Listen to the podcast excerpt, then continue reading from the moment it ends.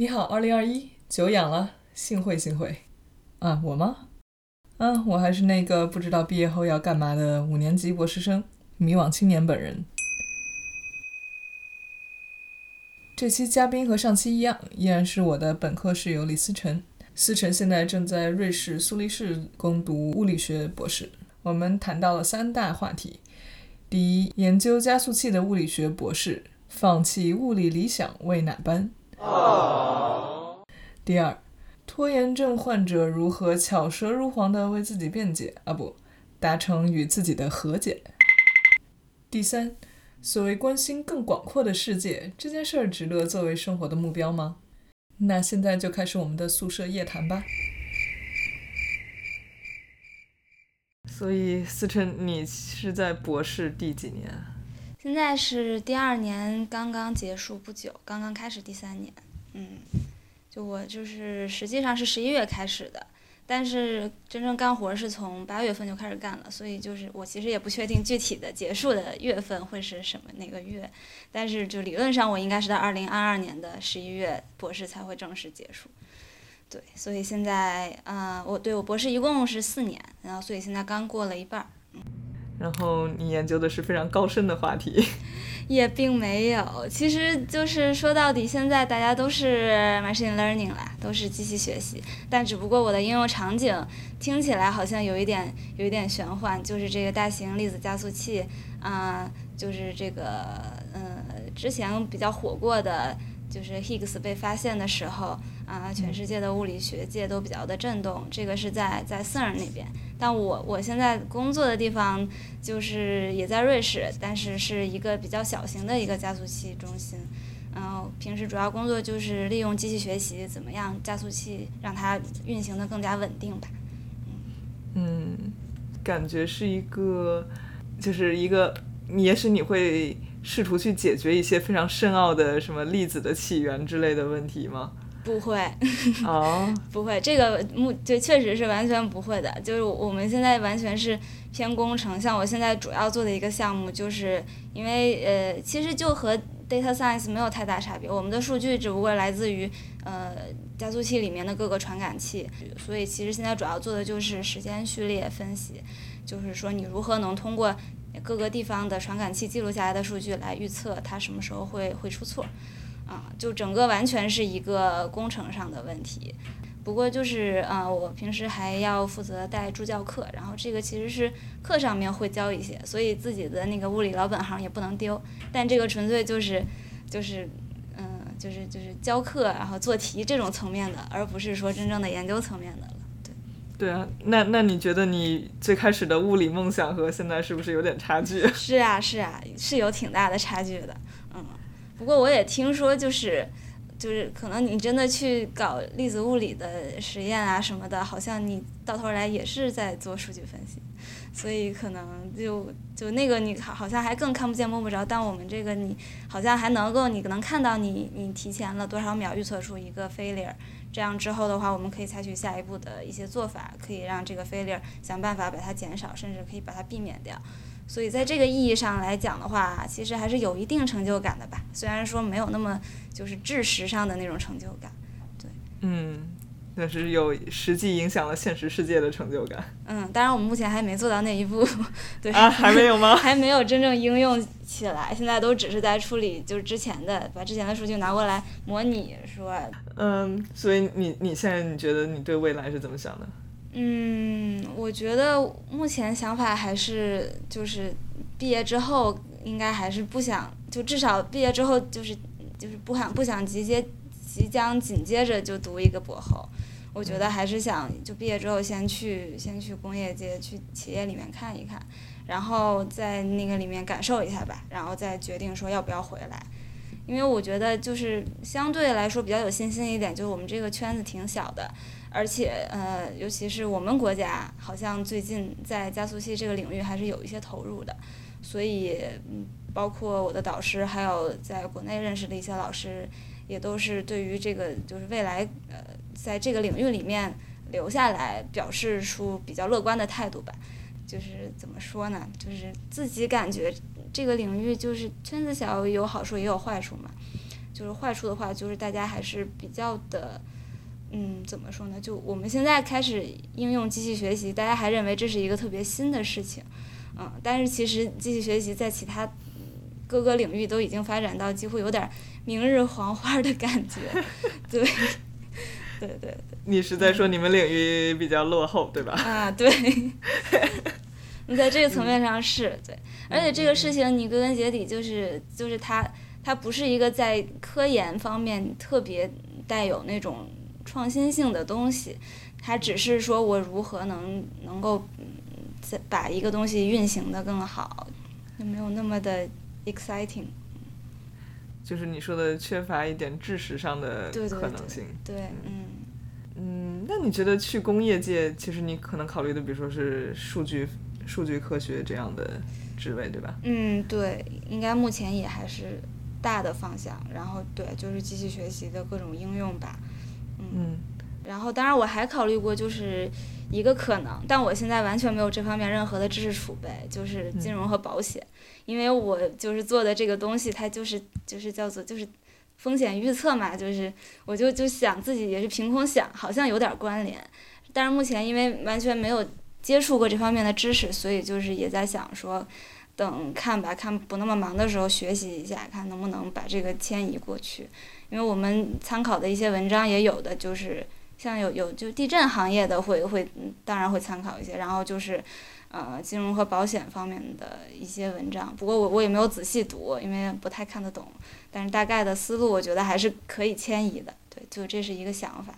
那你心里觉得这些职业选项会让你觉得向往吗？嗯，因为具体的了解也比较欠缺，所以我现在能想到的就是他们可能营造出的对外的那种高大上的形象。让我是有一点向往的，因为毕竟这么多年以来，就整个人就没有处在过那么一种状态。然后一想到，也确实身边也有一些同学，就是看到他们平时怎么说呢，就到处飞，然后参加各种会议，然后做各种报告，然后好像是在高楼大厦里面呃喝着咖啡那种状态，好像觉得非常的 fancy，对，就有一点好奇，嗯，但是这纯粹就是完全不涉及到工作内容方面的，就是因为自己不太了解。哎，我怎么觉得你这个想象特别幼稚呢？对呀，我也觉得。就不是这个想象幼稚，而是对这这种图像的向往。嗯嗯，对，但可能因为就是没有经历过吧，而且我就觉得，就是如果顺着这条路，顺着现在这条路走，做程序员什么的，也是一个对你的就是各方面好像就是非常宽松的，你不需要太在乎自己的就是着装啊什么的。然后就觉得说，哎，那我要不要去体验一下这种，就是要求要求你整个人特别精致的那种生活是什么样子？是不是真的很压抑啊，或者怎么样？对，对，我觉得确实是我们作为北大物理系的女生，好像别人在大学的时候就开始学习如何精致、如何美丽了，然后我们至少我们宿舍都蛮灰头土脸的。是的。对，但是这个真的是，我觉得这有点羞于启齿的一种好奇，我感觉。呃，我，但是我完全认同，我也会有这样的，嗯，就是看到特别精致的人，至少我在想，哇，他有能力精致。对 对对。啊，就是我看到涂美甲的人，我会心中有一种，哇，原来不是一种生物。嗯嗯，对，嗯。嗯。我我觉得啊，就是我现在想的也是，毕业之后肯定不要立刻去读博士后。对对对。就是这这种，其实可能主要也是知识上的突破，或者是知识上的进展会非常少的感觉。对，平时因为你们平时嘛，肯定也会接触很多博后，然后你就觉得。好像也差不太多，所以 就他们也没有变得人生更好一点。对对，可能是挣得多一些，但是好像整体上也差不太多。对，就这个就说到就是就两年前嘛，当时当时做出这个抉择要回来这边接着读博，然后当时就是也有另外一个工作，就是就是做数据工程师嘛。当时我记得也是和你聊了一些，就是当时心里的纠结啊各方面。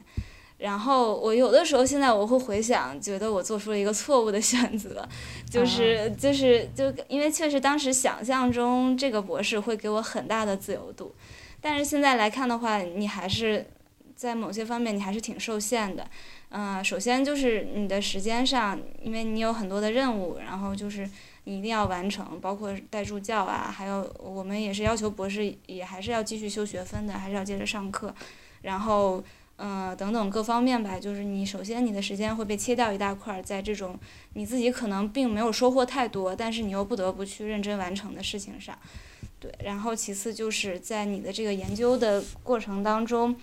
因为我们就是对，还有就是这个区别就是和你们之间，你们好像自己选择自己的研究项目会比较自由，但我们是首先就是他们这个要做这个研究是已经提出来的，然后呢再通过说我们接下来这四年就会有钱来资助，就是针对于加速器的呃机器学习相关的应用，然后其中会列出一二三三个项目，那这都是预先在在你申请方定的时候都要确定下来的。所以说，这个在我被录进来之后，我自己是一定要沿着这个方向去走的，嗯，所以我我对完成这个之前，我就很难说我自己又想到一个什么别的，我再去尝试一下，嗯。嗯，我听他们做遥感的也是，就是他的那个资金。就跟我们完全不一样，我们是有一个大的这个招牌，然后下面其实具体做啥你就随便瞎瞎扯一通都可以。嗯。但是就是像他们做遥感，就有很明确的说，我最后要输出结论一二三，把什么精度到什么程度，小数点儿，然后就是确实是感觉像完成作业一样的，而不是你在自由的做科研。对。那你当时决定来读博士是为什么呀？那个时候，嗯，怎么说呢？会觉得希望通过这个博士，眼界可以再打开一点吧。而且就是就是导师描述的也比较的怎么说呢？他就是说啊，你会你会很很有自由度的，你可以你可以选择，就是我们现在这只是一个一个大的框架，但是说你你你虽然要做这个就是加速器的这个这个机器学习的分析。啊，你可以尝试各种方法，然后你可以和各个领域的人交流，你可以去参加各种会议，你可以做各种报告什么的，啊，我就觉得说啊，那可能听起来还挺有挑战的吧，然后而且也可以接触各个领域的知识，啊，这个也怎么说也确实，但是当实际操作。来讲的话，我接触各个领域的知识，也就是读各种文献，就实际就是变成是这种样子。我觉得这也跟我自己的性格有关。实际上就是我应该去勇于去多多找各个领域的人去聊，然后去去真正的去做更深入的沟通，而不只是啊就根据关键词搜文章来看。但是可能在日常的这种工作里面，就变成说。嗯，那好，找来一篇文章看，然后看看能不能用，然后用用用试一试，看结果怎么样，就还是就是，对，被具体的事儿推着走了吧，嗯。嗯，哎，所以这是老板骗了你吗？嗯，也也也不能这么说，但是嗯，或许跟疫情也有关系吧。本来就是这一年，我是也是就又要又要到国内，然后也还要打算去美国待三个月，就是去。去他们那边的一个加速器去访问的，对，但是就都就都没有机会了，嗯嗯，对我发现就是，其实我当时读认知科学这个神经科学什么的，我也是被一个所谓跨专业打开眼界的这个美梦所迷惑了，然后实际上呢，它可能比如说原来。我看维基百科上页面说认知科学会跟什么教育学、人类学都有交叉，实际上根本没有，就是根根本不是这个研究。可能它本身的知识范畴是有很多交叉的，但是你你毕竟你实际上做科研的话，你就只能是钻到一个很小的东西里面，然后你要处理很多实际的问题。就像我刚开始的刚开始读博的前几乎前半年，全都是在处理数据，因为我们的数据真的是非常的。就就实际数据嘛，真的是比比上课学用到的那些数据，比 scikit-learn 给出的那些数据，比 Kaggle 上那些数据集都都要烂很多。然后，而且就本身这个加速器，它是从一九六零年代就开始运行的一个加速器，然后它一直都没有被彻底的推倒重建，它一直都是在往上加新的东西。然后就是我们的每一个数据来源都分散在各个不同的地方。所以就是前半年几乎都是在和其他的这个每呃每一个这个这个运营的这个组，然后包括那一个数据组，还有那个监控的组和和这些人在沟通，嗯，就会觉得那时候会觉得好像根本就看不到这个这个成效，而且最开始尝试了一些模型，结果也不太好，所以就觉得还挺有压力的。嗯，那你现在感觉压力还大吗？现在我觉得还我我觉得我比较幸运的是，大概在呃，就是过了半年之后，呃，在我们组里来了一个性格特别开朗的一个一个硕士生，啊、一个一个女生一个女生，然后我主要带她，所以我我们俩就一起在就是用不同的模型用在同一个数据上。然后就是在我们俩的交流过程当中，就我觉得我是，就其实我们两个应该在这种，就其实应该反过来，我觉得他给了我很多就积极的东西，我是我是总是跟他说，哎呀，我觉得我们这个数据不太好呀，就是你看你这个结果就只是就比前一个就增长那么一丢丢，然后你还应该回去弄什么？然后他说不啊，我觉得我觉得我们这个绝对能够就是在在这个飞流到来之前，前面绝对是有 precursor 的。他说我已经发现了这个，你你什么的，他就总是会就可能也是就他比较心比较大吧，他 就就而他也没有我就是一定要发文章这个压力，然后而且他他现在毕业之后他也是要去工作的，他也没有打算再读 PhD，所以他就其实每天都挺开心的，嗯，有了这么一个一个一个一个合作者一个帮手，然后就是整体我的状态也会被调的积极一点，而且我也觉得自己有这个责任去把他带得更好。啊，但我总觉得我我这个东西就是被其他的听众听到，好像没有办法带给他们特别大的就是积极的引导，感觉嗯，我觉得他们需要的也不只是积极的引导吧，就是嗯，比如说他听到有其他，对对对，嗯就他有共鸣的感觉，嗯。而且这个共鸣其实还是根据这个听众本身所所处的环嗯嗯背景，就如果他他跟你完全是做一样的事情，他肯定哇好高兴，终于听到有人也是这个样子的，嗯还是在瑞士的人也是这个样子的，然后就会感觉很有安慰。我觉得我应该还是应该之前先把你你的播客都听完，因为可能有些问题你之前都已经提到过。就像就比如说，我觉得就像这个时间管理的问题，因为我好像之前看到过你在之前某一期你写了，哦就是你好像是什么一个不做计划的一个 这个个人的规划什么的，嗯，都没有展开聊过。啊，嗯，那我觉得对，可以可以可以聊一下这方面。就是我觉得我我整个人的这个状态，就是可能是读博的第二年，在就是陷入一种停滞不前的状态的情况下，就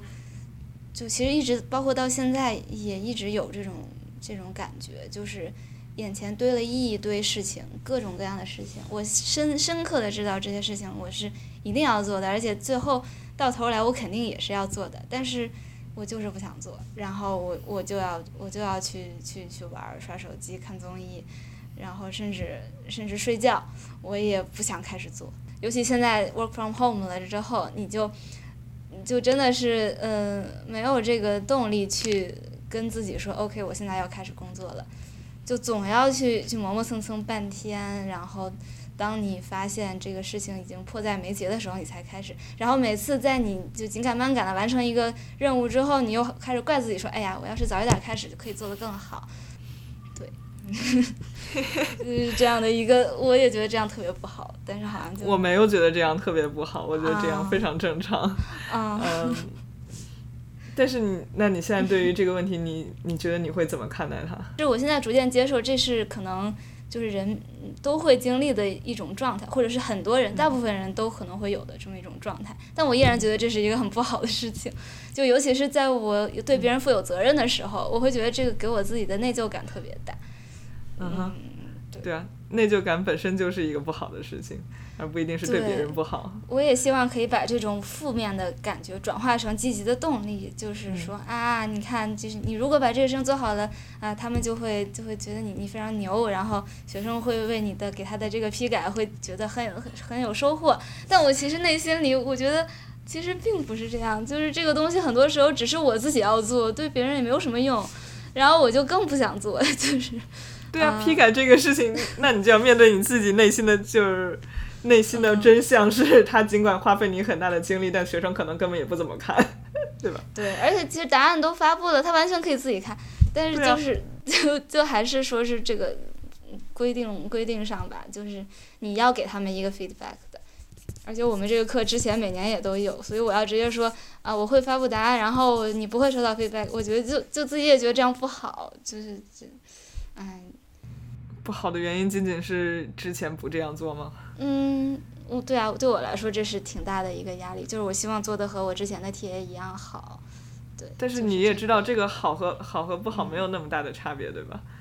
嗯，可能确实对于学生来说确实，但或许我给他批改了之后，他也会自己真的会去看这个作业，在这个意义上，或许还是有那么一丢丢的价值。一丢丢，对。但是如果你把你这种。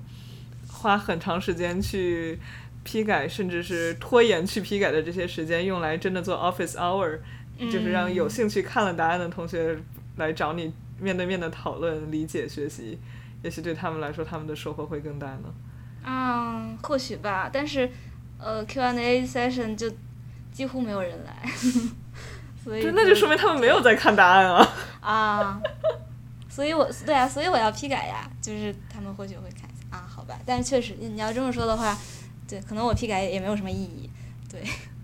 嗯，就是我觉得这个到底有没有意义是一个实证问题，需要去真实的验证的呀。对，但是这个只是我拖延的众多事情当中的一小部分啦。对，但这是我解决问题的一种方式，就是我觉得这是一个特别重要的信号。你其实内心深处有判断这个问题给你的价值到底有多大，你是否是不是真的能得到很大的回报？这个回报不是说经济回报，对吧？而是说你给别人多大帮助这样的回报。嗯。那如果你内心深处对这个问题有质疑的话，那这这个信号你就应该去处理它一下，看它到底是不是真的帮助了你的学生了。嗯。包括很多时候是，比如说我假设说老板让我干这个事儿，然后我觉得，哎，那我不干岂不是很不好，很对不起老板？但是实际上，可我再去问他，我能不能这么偷工减料的干下他说没问题啊，人家不会仔细看的。就是老老板已经很熟悉如何该偷工减料，在这个体系中什么是重要的，什么不重要。对，这也是我的一个问题，就是当我被布置一个任务，我被交给一个任务的时候，我就就和之前我我应该也说，就是我总是想自己先先好好干，自己先干。然后我就学觉得说，我一定要给你憋一个大的出来，就是 我可能，我可能，我可能是就现在是一个小的 deadline，然后我到这个时候，我我我完成了一部分，但我没有完全完成，然后这个时候我就会选择不去沟通，我就会拖着，就是在对方没有问我的时候，我就不会自己主动去沟通，我就会想说，好，那你既然没有问我，那说明你也不着急，那我就接着干。我就接着看，我之后把这个事情干出花来，我干的特别好，然后我可能拖了好一段时间之后，我再但我给你的东西是一个更好的东西，我会这么想，对。但我后来我也逐渐跟自己说，就是你其实应该在那个一开始的那个节点，你就先跟他说，就是我我我可能在现在这现有的时间我干不了多好，然后我接下来还需要多少时间什么的，就是我我应该去加强这个沟通，但我会我会想办法，我总是会想办法避免这个沟通，因为我觉得这个会显得我自己没有能力。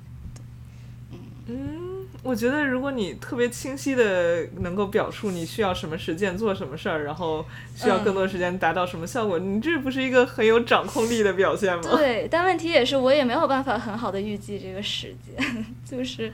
就是我我有的时候我可能会夸下海口说 OK 这个东西一周我我我我可以弄完，但是其实过了一周我发现自己没有弄完，然后这个时候我就会陷入一种哎呀我岂不是我我我就打脸了吗？然后我就我就不敢去说，就是啊，我其实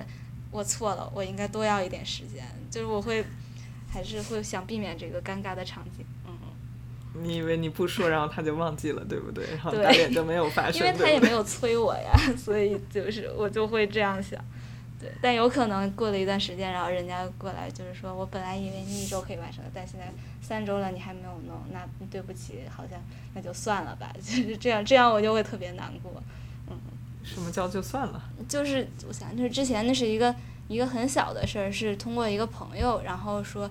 答应去做一个，嗯，给一帮来瑞士游学的小孩儿讲，就简单介绍一下瑞士啊什么的。然后当时我我就答应了，说好啊，那因为有点钱嘛，然后我就答应了。然后但是后来这个事情就是，嗯，就到那个当时答应的那一天，然后我就没弄完，然后结果又过了两三天，对方也没有催我，然后我又想着说啊，那我要不然接着做，我也没有及时沟通。然后等到第五天的时候吧，对方就说啊，好像你这儿也没什么消息，然后我们经过考虑就觉得这事儿就算了吧，嗯，然后我当时就觉得哎呀，糟糕，就是因为自己的这个拖延导致黄了一件事儿，就虽然也不是那么重要的事情，但是心里面会觉得挺不好的，嗯。嗯。我从我立刻数学化的角度来讲呢，就是你在优化的只是一个函数，就是我的完成活的好坏，然后最好能够减有一个时间系数，就是越短时间完成越好的活越好。但是实际上，我觉得很多情况下，比如说你像你这个你的朋友的需求，他是可能时间的 sensitivity 比他对质量的 sensitivity 更高，是的，或者是他这个。在众多活中选择一个，然后哪个活儿到底应该做，其实还又又有一定的灵活性。嗯。而且我觉得更重要是对于生活中来说，其实我生活的快乐并不会因为某一个活儿我干得特别好，干出花来，然后我我就觉得自己特别棒，对吧？就是肯定你的重要性和这个实际它产出的意义，嗯，或者是你觉得没有很多意义，但其实你收获了很多的反馈。就是它有很多不同的这这种收获，然后给你带来的快乐是不太一样的。嗯，就对于我来说，我不会特别试图去优化我在老板中的形象，是不是干活又快又好？嗯，就是当然，事实上我也不是。我更多就是想的还是说我怎么把我现在第一是要明确我现在特别想做的到底是什么事情，嗯，那个事情对我来说是真的特别重要的。然后第二就是怎么尽量简单粗糙，然后有效的把它弄好。然后另一方面就是你的预期和别人的预期，我觉得确实是太多假设。那就是要需要沟通了，对吧？就还是要把自己的想法直接的表达出来。嗯，而且就是沟通实际上造成的效果是什么，你也在假设，对吧？嗯。觉得如果我是毫无反抗的完成了这项工作。然后完成的令人喜出望外，这就是有一点就是学生对老师的思路，就是我们应试教育中的思路。对对对。你完成的工作就是最后的考分就完了。嗯。对，但实际上可能不是这样的。老师有时候也可能他做了这个任务的布置，然后后来发现其实这个任务不太对。嗯。那大家提前一起刹车不是更好吗？嗯。那你是如何来促使自己干活的呢？就是。对，就我刚才讲的所有都是促使自己能够尽量不干活，然后或者是不要陷入一种人我为鱼肉，然后必须要完成某些事的这种无奈的境地。啊，对。我觉得这个是最重要的一步吧。嗯。也是我最擅长的一步，但是呢，当有时候真的某些事情是需要去做，比如说这个。文章投了之后要根据编辑的意见修改，就是你不修改肯定是不行的，对吧？但是我觉得这个文章我已经放下了，我真的对它再也没有热情了，然后我就会一直拖。但是我觉得，就这种战略性的拖吧，还是在心理上能够说说服自己的，就觉得我现在如果时间有限，那我就应该先做我觉得更重要、更紧迫的事情。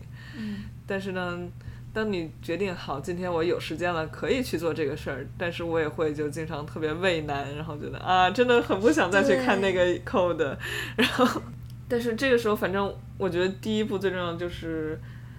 发现我在畏难，就因为你在刷手机的时候，你是会，反正我是会全身心投入的刷手机，我就忘了我刚才在做什么事情，嗯，嗯，就我觉得这个时候。能够意识到你其实是想做这个事情，只不过你现在在分心，这个对我来说比较重要。嗯，对。嗯，我就是会，我我也能意识到，但是呢，我发现就还是会畏难。然后一方面意识到了我在畏难，一方面我又因为意识到这件事情而对自己更加的不满。对对对。然后就会陷入这个恶性循环。对对对，然后说，哎，为什么我一点意志力都没有？为什么我不能像别人自律的人一样，这个开始工作？就我觉得中间其实有一个坎儿，嗯，一个一这个一个极端是我特别认真的去做这个特别无聊或者艰难的工作，另一另一个是我特别放松的去就是刷手机，然后被这个外界的娱乐所主导我的意志。但是这个中间其实还有一步，就是我能够先放下手机，然后自己静静的待一会儿。嗯，就是只要能进入到那个状态。那么这个手机的诱惑就没有那么强了，然后就是进入工作的可能性也会更高，或者即使你不再立刻开始这项工作，你可能开始先跟老板这个沟通一下工作之类的，这个边缘性任务你可以先进行一些，然后就可以慢慢进入到那个工作的状态。是，嗯但是对我来说，其实像我昨天就是，基本上一天，即使我看似也工作了一点儿，但是我知道我工作一结束或者工作还没有结束，然后我就有特别想去看手机的冲动，嗯，这个就是一个不太正常的状态。嗯就是意识到我处在这种被外界娱乐特别吸引的状态本身特别重要。OK，所以就就要承认并且接受这个状态，嗯，不，我不接受这个状态。状态，嗯嗯，就是首先是意识到这个状态，嗯就我觉得不是，可能我想说的不是说在纠结到底是看综艺还是在写代码，这两件事情不是在选择，嗯而是你是在自己做自己想做或者是觉得自己应该做的事情，而是自己完全没有这个自我，然后完全被外外界所吞噬，然后必须随时抓着手机上厕所也不能离开手机这种状态。就是这是自我的精神的两种状态，我觉得需要区分开来。嗯哼，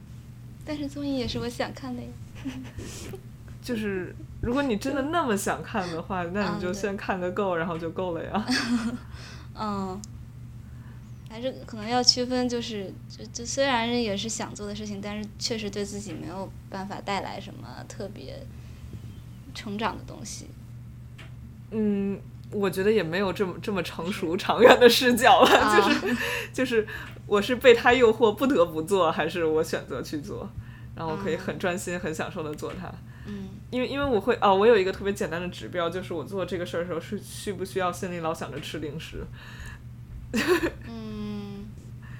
就是我看综艺或者刷网络小说的时候，就它因为没有那么吸引我，所以我还会觉得有点无聊，然后我就一直想，哎呀，待会儿吃什么？现在吃点什么？出去看看能能有什么啊，吃的？你说的这个，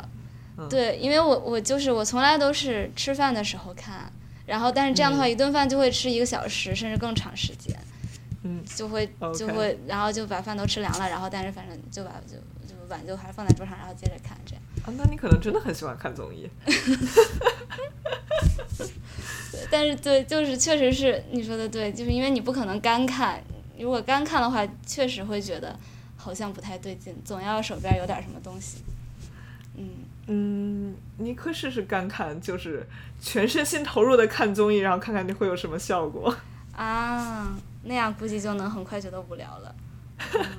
啊，一个办法就是跟朋友一起看，这样的话你还有一个社交，懂啊，但是由于这个疫情原因，对吧？嗯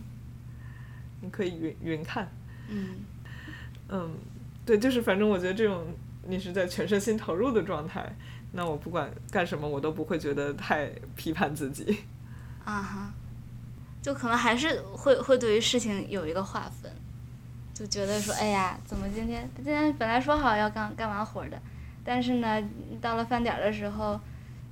又跑去又跑去干别的了，又跑去看综艺了，就还是会对自己不满。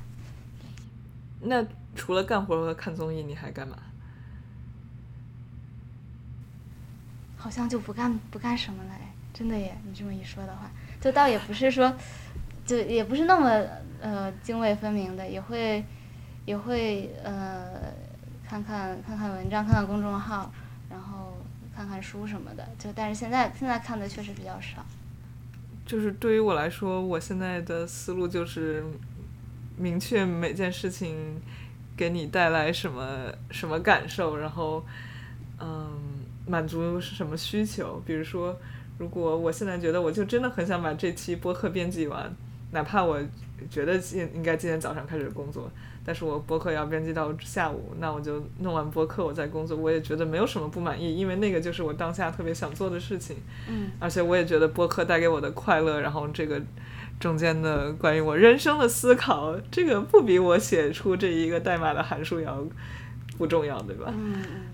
嗯嗯，然后而且我相信它其实是有一定的周期的，就是毕竟你还是有这个外界的压力在，然后你还是有时候觉得就是现在我做什么博客，我都不如写代码让我快乐，它能使我卸下心中的负担，然后把我这个项目往前推进一大步。那我就觉得现在就是这个就是我更想做的事情。嗯但是既然承认它带给我的快乐可能只占我人生的百分之四十，那我就用人生的百分之四十去做它就好了，或者是每天八小时的百分之四十，那也很很不错了。嗯在这方面，我可能不是特别的专注的去达成某一个目标那种，就还有点随波逐流，随我的心里心的流动来流。嗯嗯，也许也许我，但是我真的觉得，就是你如果向往那种特别有自制力，然后特别自律的去朝着一个目目标，呃，废寝忘食的走，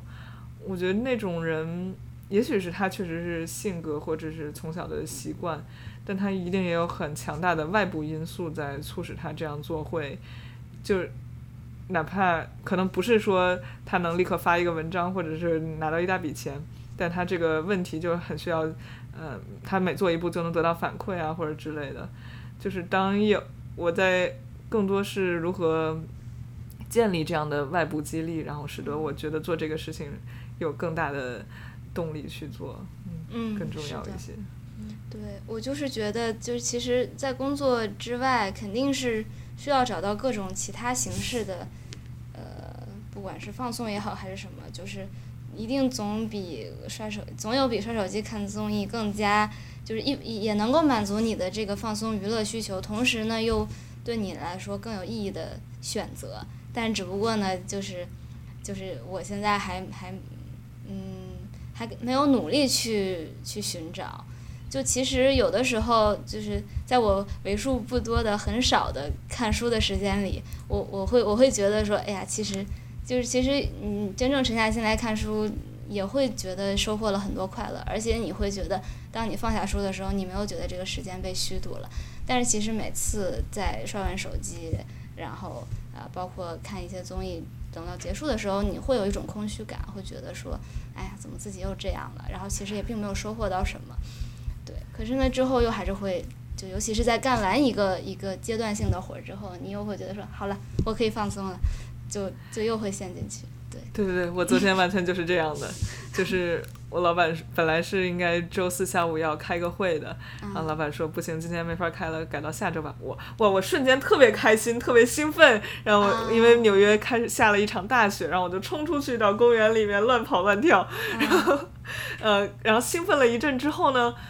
我就进入了空虚状态，然后就觉得，哎呀，刚才那个快乐已经结束了。但是现在呢，我又没有什么立刻需要去干的事情，然后这个时候我当我去超市，我就开始在零零食货架前流连忘返了，就这是一个危险信号。但是呢，嗯我又没有立即处理它，然后回来就开始就着零食看综艺，然后就嗯进入了一一种颓废状态，嗯就是。原来我还不明白这个从一个很兴奋或者很专注的工作状态到颓废状态是怎么转化发生的，嗯，我现在发现就是这个突然的放松是一个很明显的 trigger，yes，嗯，就是这样的。然后还有一个就是它会继续让你继续沉浸在这个状态中，就是其实什么状态它都是会有一定的惯性的。比如说我每天早上起来，如果我是在看书，然后这个书是我觉得特别好看的书，嗯。特别让我激发我思考的书，然后就是早上看了一会儿之后，我这一整天的工作状态或者创作状态也会更好一些。嗯嗯，包括之前我有尝试，就是每天创作一点儿东西，写一点儿东西，嗯然后为了写那个东西呢，我又得去看一点儿有营养的东西，嗯 然后就是一个特别正的循环，然后导致我每天的心情也挺好，然后状态也比较专注。嗯嗯，但是如果这个习惯断掉了之后呢，就很陷入这种颓废状态。那你像我今天早上起来，我就先打开网络小说在那儿看，然后这又又是一个颓废的不良征兆。嗯对，就所以保持一种思考和创作的状态吧，也挺重要的。嗯但反正我觉得确实也挺难的，就是当我沉迷网络小说的时候，就是你即使让我合上手机，然后闭上眼睛，然后自己呼吸十下，我都觉得这个要求特别难以做到。啊，你还你会还沉浸在那个情节里面吗？就对，就我我很不想放下手机，啊，嗯，所以，但即使就是如果你真的做到这个，比如说我其实每周会上一个课，然后他最开始就是这样，就是让你先放。下身边的一切，然后先此刻和自己待在一起，然后检查自己的身心状态，就这一下就会让你感觉回到了自己身上，然后就感觉非常舒服和踏实。所以，就我如果总结一下的话，就是。嗯，首先是不要给自己施加太多的这种对自己不满的这种情绪，要要要相信这些一切的都是都是有原因的，然后也也是可以被克服的。还有就是不要给自己找理由，就比如说啊，今天的这个这个事儿完成了，或者今天不用开会了，我就有理由可以去放松了。就是这个其实并不构成一个理由，因为其实这一天和别的任何一天也没有什么不同，你该干的活还是得干。可以这么总结吗？嗯，我不觉得该干的活还是得干，就这样听起来好，还是挺负面的，社畜啊，对对对，呃，或者说这个目标暂时可以告一段落，但是你人生中还有很多你想达成的其他的目标，然后就是，当然暂时的放松也是很快乐，但是我觉得我希望就是能在我放松已经。够了的那个时候，然后就意识到，然后可以停下来回到自己，而不是任由外界的刺激继续往前。嗯，对，嗯，对，就是其实很多事情，你去想任务的话，它就是好多任务工作，然后就觉得有很多不得已。但是你去想为什么要做这个任务，然后你背后的那个动机到底是什么？这个一方面是会让你对这个事情本身看法更正面一点，而且有时候你就会想啊，那其实我要达到这个目标，不光是要做这件事情，比如说我要推进我的新的研究项目，虽然我可能看论文看到已经吐了，我觉得哎呀，是不是应该继续看？我给自己还有三篇论文没有看。但其实你想一下，我要达到这个目标的话，其实我同时还可以做的是，我要给某些人发邮件，问他们怎么样，然后我还要思考一下我的那个模型怎么原来的新模型，原来旧模型怎么和新模型接轨啊什么之类的，就是这个大的目标下面还有很多其他的小目标可以去做一下，然后换换脑子什么的。嗯，就我觉得现在说我必须要完成这个任务，就是这是我今天要做的事情。只要我这样逼迫自己，我都很不想干，对，会是的，严重逆反，对吧？对对对，那就对，不要让自己陷入这种很被动的状态。嗯，但是我觉得总，我对自己很不满的，还是说，我觉得。就总体来说，可能很多事情我需要用这样的思考，然后复杂的过程，然后达成。但对一些比如说已经养成很好的工作习惯的人，然后他就每天六点起床，然后起床之后就先看书写东西，就他就不需要通过这个自我说服。是的，就是其实也总是想要去去督促自己养成某种习惯，但好像就是一直都没有持续下来。对，而且我发现什么习惯都可以特别脆弱，就比如说，原来我一直是每天晚上就运动锻炼什么的，嗯嗯，但是自从我上上上个月就是胳膊肘骨折了，啊不是，呃脱臼了，然后就没法进行我的日常训练，哇，我那个运动的习惯瞬间就没有了。很没有不是说就是运动成为了习惯之后，你不运动就会难受嘛？我是没有那么难受，真的没有那么难受。嗯，就是或者是生活中让你躲避难受，然后舒服一下的方式，简直是太多了，对吧？嗯，对，嗯。所以我不知道怎怎么能够有更好的生活习惯。我觉得我现在更多的。习惯可能真的养成了什么，就是对自己的情绪和需求更敏感，然后及时意识到。嗯，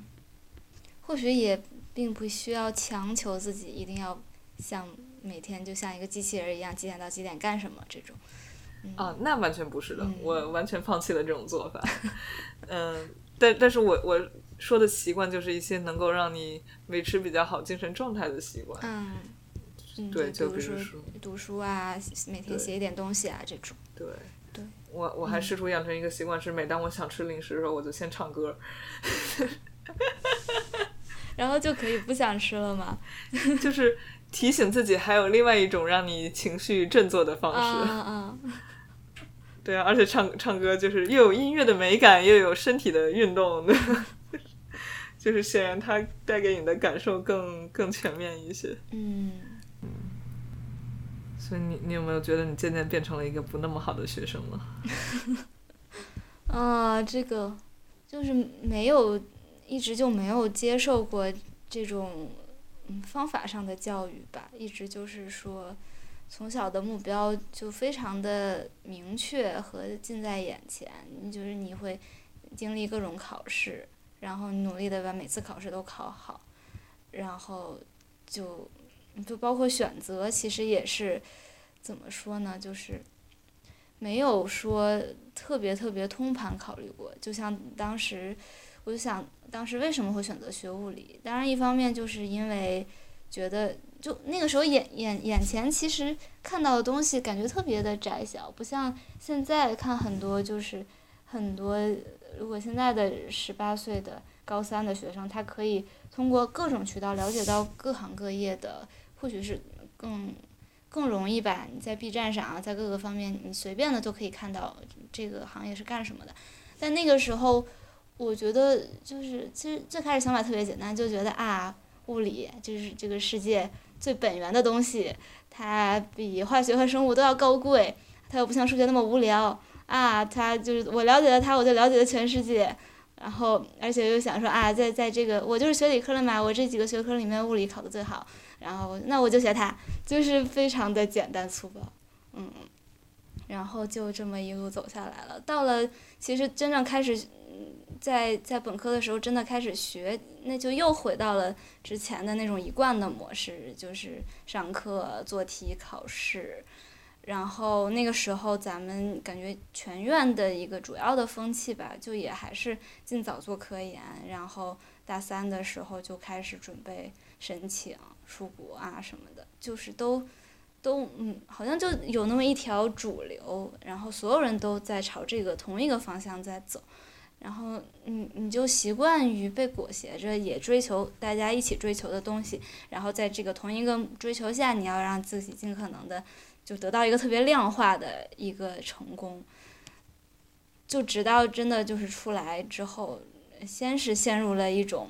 就是挣不到钱的焦虑，然后就说啊天呐，好像以后没法活了，找不到工作了，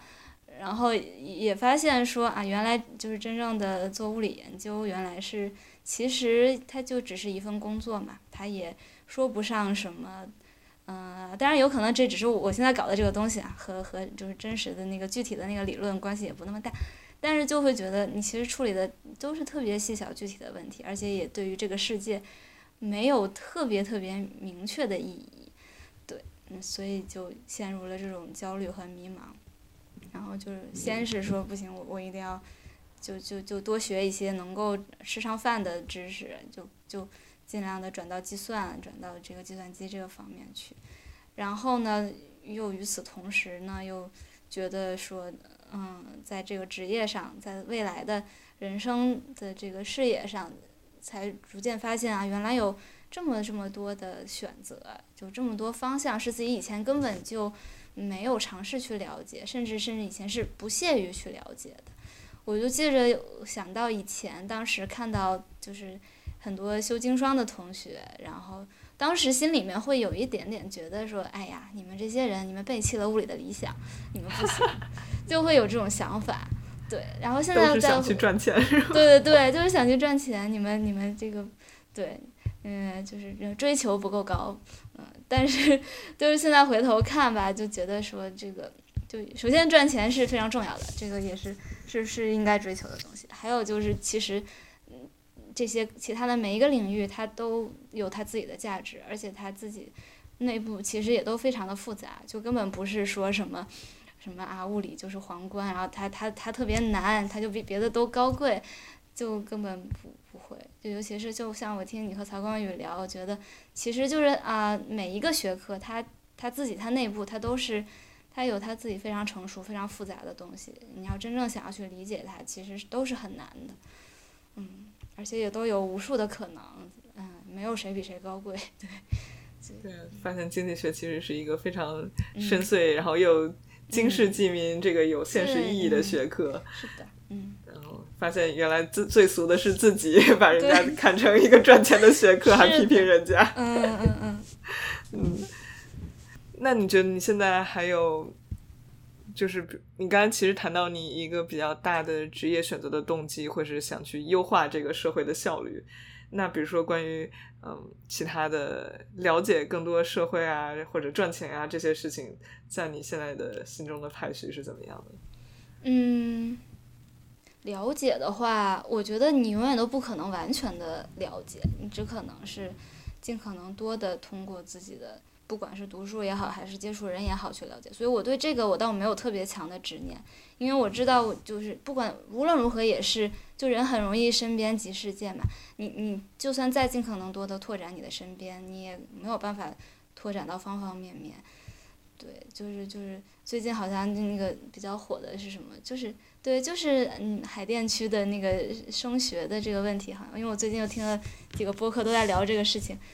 然后就是就是一些一些在海淀区的妈妈特别焦虑，然后不停的让自己的孩子就一定要努力的往上爬什么的，当时就觉得这个真的是一个就是特别小范围的，但是就又会被特别放大的这么一种现象，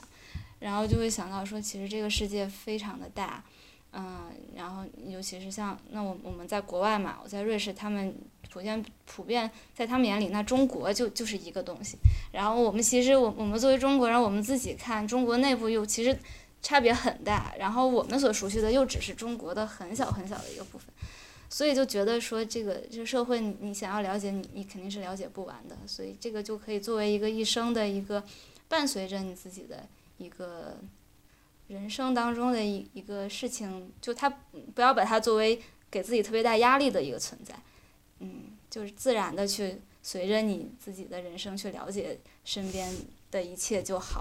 所以，对我对这个我还是就比较佛系的，并没有说我我活在这个世上我就一定要了解多少多少东西，对这个倒没有这方面的这个需求，嗯，但也但是就是另外一个层面吧，我觉得就是像你说那个经世济民，就这个我觉得也是。还这个是有的，就是希望说自己的存在能够，呃，对这个世界产生一点点正面的价值。这个我觉得应该是我们普遍的一个追求，嗯。所以你觉得你能对世界产生什么样的价值呢？嗯，如果真的能够让让。私家车消失的话，你为什么这么恨私家车呀？也，我就觉得你一个，就很多时候你一个人占那么大一个空间，然后把路都堵了，就就非常的没有效率。嗯，我听听到了找停车位的烦恼 和交通拥堵的抱怨。嗯，嗯，反正对，也觉得确实这个这个世界上还是有很多东西也是就你可以着手去做起来的。嗯。对，我觉得就是如果你能找到一个你觉得能解决很大的问题，然后同时你有能力去做的这样一个问题，会让人很满足。对对对，嗯。对，但是。嗯，不知道，也也可能意义也都是要靠自己赋予吧。嗯。我觉得不，重点不是赋予意义这部分了，重点还是对我来说，我还是觉得就是我想了解世界，某一种程度上也是为了给自己找个位置。嗯。就我也在想，为什么我。这么希望学习什么其他的学科，然后希望去接触和我不同的人，这个像你说的，就是这这个学习是无穷无尽的。那为什么要做这件事情？嗯，那肯定就是对自己现在的生存生存状态，包括嗯你平时的工作方式，或者是你看世界的角度啊方式啊，你觉得不舒服，那你。就会想去，可能探索最终还是一个很自私的，就是找到更适合我的方式。嗯，嗯，那可能这个就是这个也是咱们俩的不同，就是我觉得你对于自己的，我我对于自己的不满，可能目前只是就是生活状态上的，但是我觉得我我自己形成的这种可能更偏重于效率的效率的这种价值观，我自己目前对它并没有特别强的怀疑，嗯，但是可能你呢，你你是觉得你自己不满足于你现在看待世界的方式，就是，嗯嗯，对你需要去接触各种各样的价值观。我可能也就是近一年，然后对于这种效率至上的价值观有一个根本性的颠覆。嗯嗯，就是在我的前室友深刻的批评了我之后，就他觉得是当你这样看待别人，尤其是你会想这个人，你和他的交往怎么能够更有效率，或者甚至是说。一个很极端的例子，比如说，我说我想邀请他跟我的其他朋友一起吃饭，因为多一个人可以多点几个菜。这样也是不好的，是吗？就我觉得还挺自然的。你看对吧？我们觉得好自然，然后他觉得这个好好邪恶啊，不能说好邪恶吧，就会让人好不舒服，好像就是多加我一个是。满足了你更多的口腹之欲，对吧？那我这个人的存在难道就是一个点菜机器吗？你不是真的跟想跟我这个人吃饭，而你真的只想吃饭而已。啊，我觉得这个有点太这个有点太剑走偏锋了吧？就是这个你我请你吃饭，你显然我也要征求你的同意啊。如果你不想去吃，我也不能强迫你，对吧？你要去吃了，咱们可以一起多吃几个菜。对，但就是我认可这个想法的原因是我确实发现吃饭，就是所大家都说要吃菜吃得好，这个带给我的快乐其实真的没有那么大。这就是真正让我吃快乐的一顿饭，一定是我跟这个人然后聊得很开心，然后我们彼此有很很好的交流，这个是那如果你说我想请你吃饭，是因为我觉得能和你聊得很开心，这个难道不也是对他的一种利用？就它只是你的开心机器，嗯，但是是因为我跟你聊啊，就是啊，就是吃饭只是我和饭之间，但是 聊天是我和你之间，对呀，啊，嗯，好吧，我觉得我需要消化一下这个这个这个观念，嗯，我是经过了痛苦的消化与自我怀疑的，嗯嗯。嗯。但其实就是根本上，我觉得是，就是这个效率至上，它是还是我的效率嘛？就是我没有把别人的感受到底是怎么样去认真耐心的去了解，而且事实上我是在乎这件事情的，就是我不希望带给别人不快乐和对不重视吧之类的，对吧？对。那我想追求的效率就是我假我假设存在一个全世界大家的共同的一个效率，就是这个总效率它。它被优化了，就是可能对这个假设本身，它可能是存疑的。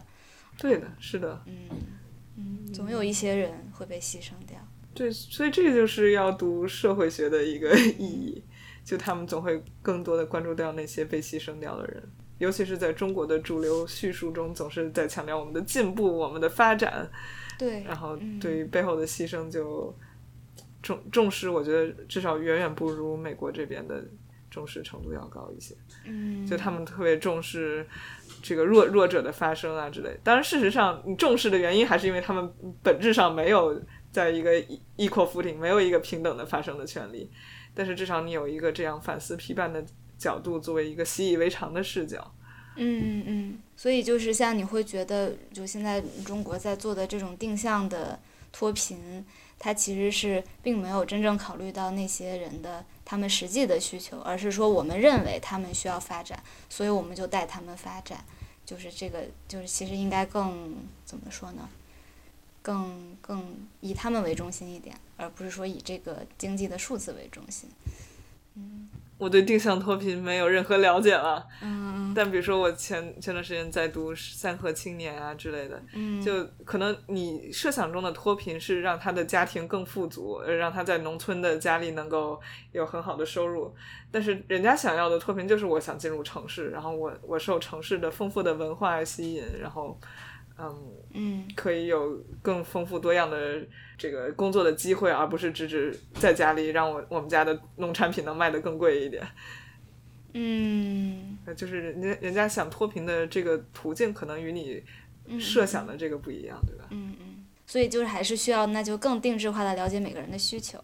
嗯，呃，也不一定定制化，就很多时候这个趋势是在很多地区都有共性的，不是说你必须要每个村儿，嗯，每每一个县去了解。因为当你在想象说扶贫是让每一个村都变成这个世外桃源的时候，你自己可能是站在城市的精英，站在这个住在北京三环内的人，你并不想，你其实还有一个心里隐秘的愿望是不要让他们来提提高北京的房价，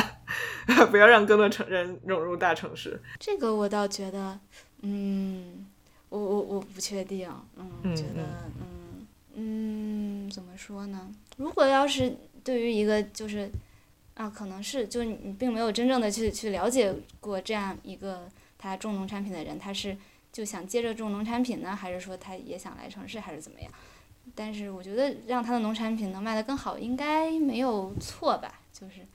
啊，对，没有错。但是如果你把它视为唯一的途径的话，其实就为什么会把这个视为一个最重要的途径？我觉得某种程度上也是受其他的，比如城市利益集团的这个。影响的，嗯，或者说也是受，我觉得就是既得利益者一定会有他们自己的倾向与需求。他希望北北京只有高科技产业，然后只有丰先进的文化，然后不要不要有什么肮脏的农民工进城务工，就这是这就是一个处在那个位置的人才会这么想的事情吗？啊，我确实我从来没有从这个角度考虑过现在的这个扶贫，其实是想要把他们。排除在城市之外这样的一个角度，这个是我之前没有考虑过的。对，就我不知道实际这操作中是不是有这样的效果，但是把这个农民赶回农村，好像是一直有的一个主旋律吧。嗯，好的，这个我需要再再再了解一下，对，或者是是否有这种要把他们稳稳固在农村的这样的一种想法隐含在里面。哦，就是。我们中国的人口流动的政策一直都是比较严格的嘛，你要跟美国相比，它根本没有户口，对吧？嗯，对。嗯，就是我们有这样的文化传统，也是什么农籍啊、商籍啊之类的区别，就你觉得，对，嗯，保证它的这个稳定。对，所以为什么要关注这些问题呢？我觉得也是，你说叫社会责任感吧，好像又很虚，就不知道为什么会有责任，但是可能更多就是觉得。嗯，既然你能够看到身边有一些不合理的现象存在，然后有些人确实受到了伤害，那就还是希望能够去了解他们的处境，然后去帮助他们一些什么。嗯，然后某种程度上也是对于自己处于一个非常优越的天赋地位的 这种 guilty feeling。嗯嗯，歉疚感吧，就为为什么我这我们这么好吃懒做，然后什么重活难活都不想干的人啊，还能在这个新冠疫情中这么安安稳稳的待在家里，舒舒服服的工作？嗯，呃，就凭什么呢？是啊，嗯，所以我可能就是解决咱们两个解决这个问题的途径不一样，我会想说，那就那就减少这种重非常繁杂、繁重、没有意义的工作吧。然后，对，然后但是就是你会去，呃，想要去，就是你要走近他们，然后你要听他们说，然后，对，但是说具体的要想出一种，一种方式来实际的帮助到这些人，我觉得，我不知道，我觉得还还需要大家一起去探索，就是对吧？就是这两条路都需要的，对吧？对，嗯，就是你先去看，然后再去想解决方案。或者你先想弄出琢磨出来一个很厉害的机器，然后再去找哪里能用，然后派派我出去给你那个四处探探访一下。那咱们先聊到这儿。好。那我觉得你捡起来会比较难哎，就是 感觉还挺散的。听众觉得怎么样呢？我说实话，我自己是越来越不在乎那些规规矩矩的逻辑了。我现在觉得人的学习记忆，绝大多数情况下都是漏洞百出的。那逻辑和框架更多是用来辨别谬误的，有时候能帮助你压缩一定的信息，但是真正能够触动、激活、对生活产生重大影响的信息，总在条条框框之外。我和思成的对谈是记录下此时我们真正关心的事情，尽管问题多于答案，也或许今后会一直如此。